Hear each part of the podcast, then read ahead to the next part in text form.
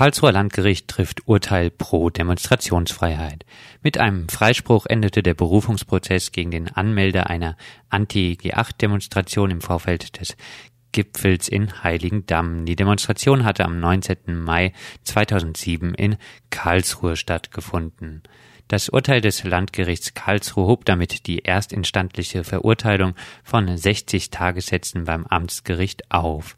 Das Urteil wurde am gestrigen Donnerstag, den 5. Juli, bekannt gegeben und um über die Bedeutung des Urteils zu sprechen, bin ich jetzt mit dem Anwalt des freigesprochenen Demo-Anmelders Martin Heiming verbunden.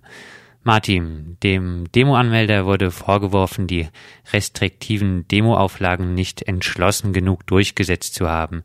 Jetzt wurde dein Mandant freigesprochen. Wie bewertest du das Urteil? Hm, man könnte sagen mit einem lachenden und einem weinenden Auge. Ich bin natürlich oder ich freue mich darüber, dass er freigesprochen wurde. Ein Freispruch ist ja immer vor den deutschen Gerichten eine seltene Sache und dann auch eine schöne Sache. Allerdings die Begründung. Die Begründung ist ein Wermutstropfen, der eben auch das weinende Auge dann verursacht. Ich hatte mir vorgestellt, dass das Gericht meiner Argumentation folgen würde und feststellen würde, dass das Versammlungsgesetz eine solche Strafbarkeit des Versammlungsleiters für Dinge, die Versammlungsteilnehmer unternehmen, nicht vorsieht, generell nicht vorsieht. Aber das Gericht hat einen Einzelfall entschieden und gesagt, ja, prinzipiell vielleicht schon, aber in diesem Fall ist es so, er hat sich bemüht und dafür können wir ihn dann nicht bestrafen. Also die Bedeutung geht jetzt nicht über diesen Einzelfall hinaus. Das muss man sehen, wie dann das schriftliche Urteil verfasst ist. In der mündlichen Urteilsbegründung ist sehr schön deutlich geworden, warum das Versammlungsgesetz diese Strafbarkeit tatsächlich nicht vorsieht. Denn die ist ganz schwer juristisch zu greifen, denn da fragen sich natürlich die Beteiligten, wo fängt das an, wo hört das auf? Also was muss ein Versammlungsleiter tun, wenn jetzt, sagen wir mal, Transparente zusammengehalten werden und damit eine Länge bilden, die dann durch die Auflage, die verfügt wurde, nicht zugelassen ist? Muss er dahin gehen? Muss er sagen, lass das? Muss er dreimal dahin gehen und sagen, lass das? Muss er fünfmal eine Lautsprecherdurchsage machen vom Lautsprecherwagen? Muss er das achtmal machen? Also das sind Fragen, die man ja praktikabel nicht beantworten kann. Und das hat auch das Gericht gemerkt. In der mündlichen Urteilsbegründung ist das sehr schön deutlich geworden. Wir haben schon ein bisschen über die Bedeutung des Urteils für Versammlungsleiterin von zukünftigen Demonstrationen geredet. Im Fall der Karlsruher Demo ging es um Auflagen wie das Verbot auf der Demo zu rennen oder auch Transparente als Sichtschutz zu benutzen. Können Versammlungsleiterinnen vielleicht doch in Zukunft ein bisschen mehr den Teilnehmerinnen einer Demo überlassen, wie sie mit solch kleinlichen Auflagen umgehen? Das dazu würde ich nicht raten. Eher im Gegenteil. Also ich würde hm, schon als Versammlungsleiter oder Leiterin sehr selbstbewusst auftreten und die Auflagen, die ja dann für die Versammlung selbst auch erst einmal gelten, also für sofort vollziehbar erklärt sind und ja auch rechtlich jedenfalls ihre Wirkung entfalten, das würde ich als Versammlungsleiter schon ernst nehmen und ich würde dann immer wieder, wenn meinetwegen dann Transparente doch zusammengehalten werden und es gibt die gegenteilige Auflage, vorsichtshalber darauf hinweisen. Also ich würde dann immer wieder beispielsweise Lautsprecherdurchsagen machen. Mehr kann ich als Versammlungsleiter nicht tun.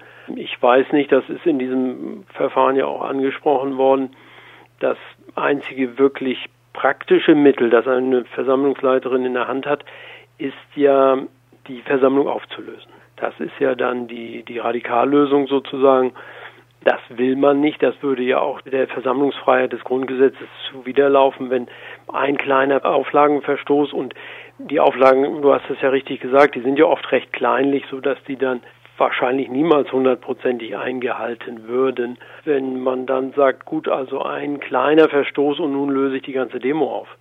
Das ist im Übrigen was, das ist auch gestern sehr schön deutlich geworden, was die Polizei oft gar nicht will, weil die Polizei immer denkt, gut, also wenn jetzt Menschen, Teilnehmerinnen dabei sind, die Auflagen ignorieren, was wir nicht gutieren, Dann wollen wir aber schon gar nicht, dass die Versammlung aufgelöst wird, denn dann haben wir die Befürchtung, dass das Ganze erst richtig aus dem Ruder läuft und wir wollen schon eigentlich, dass die Versammlung weitergeht und zu Ende geht. Und wenn dann die Versammlungsleiterin die, die Versammlung auflesen würde, wäre das ja sozusagen kontraindiziert und also das ist alles so ein bisschen kreuz und schief. Man merkt daran, dass man dieses Thema strafrechtlich eigentlich gar nicht greifen kann und deswegen ja auch nach wie vor meine klare Position, das Versammlungsgesetz sieht das nicht vor. Glaubst du? Aber man muss vorsichtig sein, denn dieser Richter hat deutlich gesagt, auch wenn sie gar nichts getan hätten, dann hätten wir sie bestraft. Glaubst du daran, dass das Urteil einen Einfluss auf die Anzeigenanzahl hat, äh, auf die Anzeigenanzahl gegen Demo-Auflagenverstöße? Das weiß ich nicht. Also es gibt ja zu diesem Thema ein obergerichtliches Urteil des Kammergerichts Berlin. Das ist ja in Berlin das Oberlandesgericht. Die haben vor fünf Jahren in einem Revisionsverfahren ganz lapidar festgestellt, Natürlich ist ein Versammlungsleiter, der nicht dafür sorgt, dass Auflagen eingehalten werden, zu bestrafen. Punkt. Die haben diese ganzen Probleme, über die wir jetzt andersweise gesprochen haben, gar nicht aufgeworfen. Und das Gericht gestern hat auch gesagt, diese Entscheidung des Kammergerichts geht zu weit. Also so kann man das nicht machen. Wir jedenfalls wollen das anders machen. Man hätte damals ja auch schon die Entscheidung des Kammergerichts nehmen können und dann mehr Anzeigen produzieren. Soweit ich weiß, ist das, Gott sei Dank, sage ich mal, im Zusammenhang mit den vielen, vielen Demonstrationen, die es ja gibt, bisher nur sehr vereinzelt passiert. Und ich weiß nicht, ob dieses Urteil nun dazu angetan ist, das noch weiter und vielleicht sorgfältiger in Angriff zu nehmen. Ich glaube eher nicht. Der Richter äußerte im Verfahren, Demonstrationen gehören den Demonstranten. Ist das eine Einschätzung, die du glaubst, zukünftig öfter teilen zu können? Diese, das ist keine Einschätzung, sondern es ist ein Postulat, das stammt aus meinem Plädoyer gestern. Und da hat mich der Richter zitiert, um dann aber dazu zu sagen, so ist das nicht richtig. Denn sein Argument war, Demonstrationen finden im öffentlichen Raum statt und da kann dann durch die große Anzahl meinetwegen von Demonstranten es zu Gefahren kommen, denen man dann eben auch begegnen muss. Was aber klar ist und dass die, und das ist glaube ich, das kam gestern am Rande der Verhandlung in Karlsruhe heraus, dass es offenbar zumindest in Karlsruhe möglicherweise sowas wie eine neue Linie gibt, nämlich wenige Auflagen zu erteilen, vielleicht sogar gar keine. Es soll Demonstrationen gegeben haben, wo das von Seiten des Ordnungsamtes sehr zurückgefahren wurde. Und das wäre ja tatsächlich ein gutes Zeichen. Und das Bundesverfassungsgericht, darauf habe ich mich ja eigentlich gestützt mit dieser Aussage, äh, die haben das ein bisschen anders formuliert, aber die sagen ja, das Bundesverfassungsgericht sagt, dass die Demonstrationen sozusagen die Demokratie erst konstituieren, also äh, zum Wesen der Demokratie gehören und die Demonstranten, Demonstrationen so sein können und dürfen, wie die Demonstranten sich das vorstellen und nicht irgendwelche Ordnungsämter.